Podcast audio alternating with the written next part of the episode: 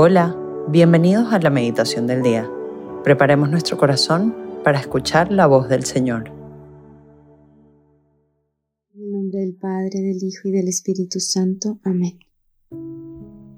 Ven Espíritu Santo, te damos gracias por esta nueva mañana, por un día más de vida. Te presentamos nuestros corazones. Ven a tocar en donde más estamos siendo esclavos Tú que nos sondeas y nos conoces, revela nuestros corazones, Espíritu Santo. Muéstranos las cadenas. Echa fuera el temor y echa fuera todos los espíritus malignos que nos oprimen o nos hostigan de cualquier manera. Ilumina nuestra memoria, entendimiento, voluntad, para que con la ayuda de tu gracia y nuestra voluntad podamos ser libres y vivir como hijos de Dios. Hoy viernes 18 de noviembre vamos a contemplar el Evangelio que está en Lucas 19 del 45 al 48. Entró en el templo y comenzó a echar fuera los que vendían, diciéndoles, está escrito, mi casa será casa de oración, pero ustedes la han hecho una cueva de bandidos enseñaba todos los días en el templo.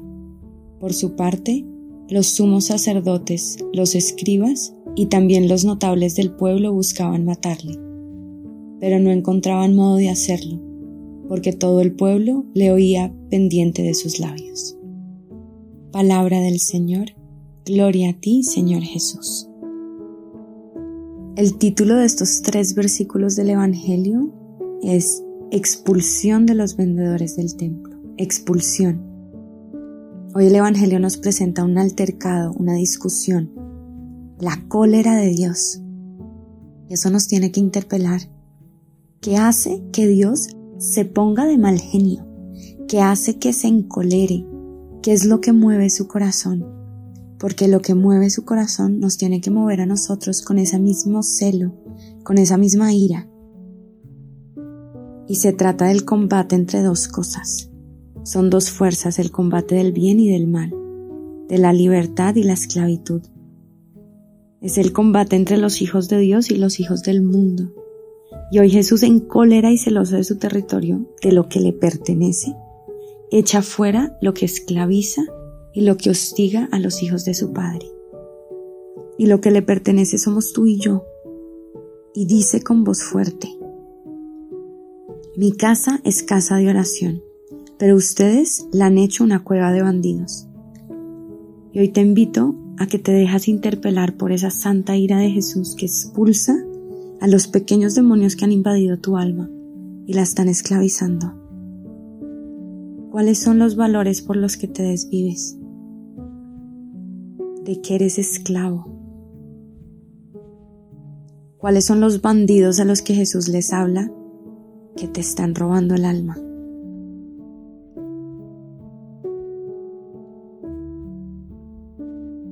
Nuestra alma tiene tres enemigos y de esos tres enemigos siempre ahí está la fuente de nuestras cadenas, de nuestra opresión.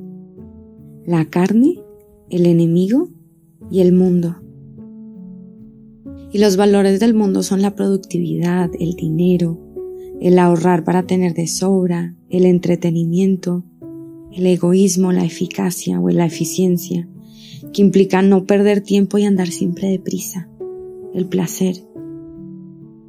De cara al mundo la oración es una pérdida de tiempo, porque ni es productiva ni eficaz según el mundo, ni te da dinero y muchas veces ni te entretiene. Pero a los ojos de Dios es la mejor inversión de tu día. Y hay que perder tiempo en la oración, perder tiempo para Dios, sabiendo que en la lógica de Dios todo es al revés. El que pierde gana, el que muere vive. El bien es discreto y muchas veces no se ve. En cambio el mal es escandaloso, se ve mucho, es sensacional, encantador, deslumbrante. Pero Jesús nos dice hoy, mi casa es casa de oración.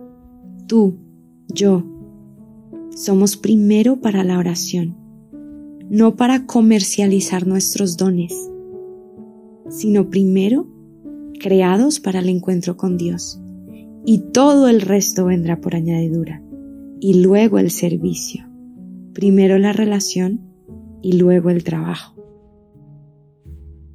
Y por eso, uno de los orígenes de, nuestra, de nuestras cadenas, o lo que nos puede estar esclavizando, es la mentalidad de desempeño, que de hecho viene del enemigo y viene reforzada por el mundo, que es definir mi vida por cuanto soy, por cuanto soy capaz de lograr y hacer. Y en realidad no soy en cuanto hago. Nosotros debemos vivir en mentalidad de filiación.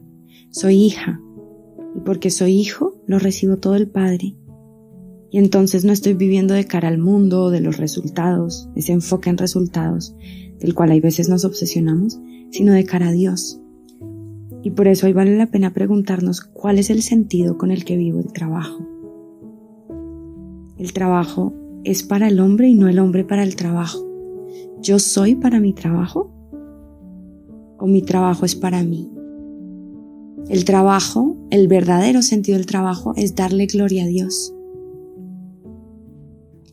Y en darle gloria a Dios, nosotros nos santificamos y nosotros crecemos y nos transformamos, pero como por añadidura.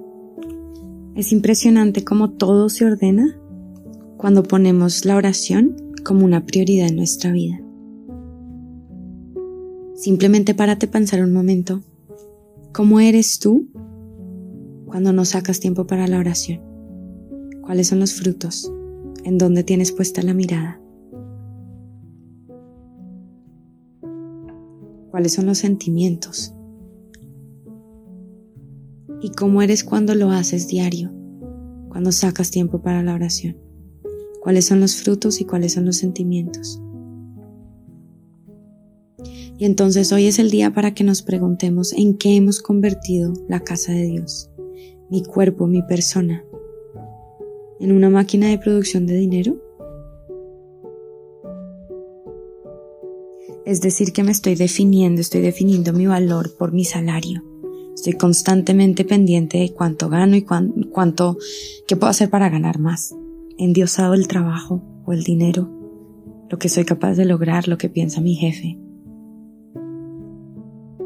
O lo he convertido en una agencia de proyectos donde mi proyecto más grande soy yo. Que ahí pues nos hemos endiosado nosotros mismos. Y en el seguimiento de Cristo realmente es un seguimiento de mí mismo, usando a Dios para convertirme más virtuoso, para lograr lo que quiero lograr, para hacer lo que estoy llamado a hacer pero usando a Dios simplemente como un trampolín, porque al final yo soy el fin en sí mismo. O he convertido mi casa en un estudio de imágenes para mostrarle al mundo, el que vive de su imagen, de cómo se ve, de lo que muestra el mundo, o en un escondite en donde tengo enterrados todos mis talentos, quizás siendo muy pasiva y evadiendo responsabilidades o también un lugar vacío de desconfianza porque solo escucho lo que los demás dicen de Jesús, pero no hablo directamente con Jesús y por eso no le creo. Entonces mi casa está vacía, ni siquiera hay vendedores, no hay nadie. Hoy Jesús echa fuera con su poder esto que te tiene esclavo.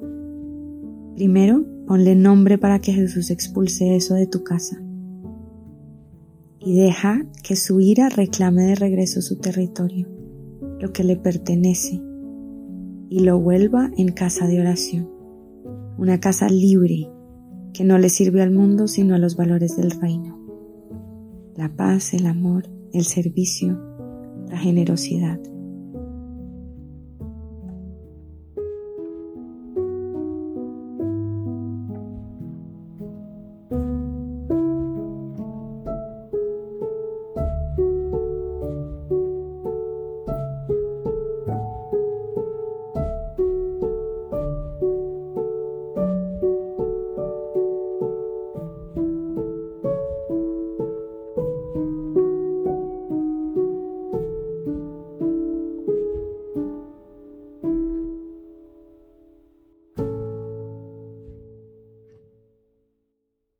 Te damos gracias, Señor, por todos tus beneficios, a ti que vives y reinas por los siglos de los siglos. Amén. Cristo Rey nuestro, venga tu reino. María, Reina de los Apóstoles, enséñanos a orar. En el nombre del Padre, del Hijo y del Espíritu Santo. Amén.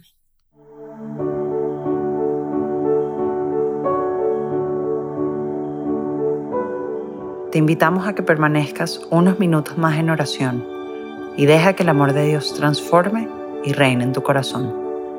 Nos escuchamos mañana.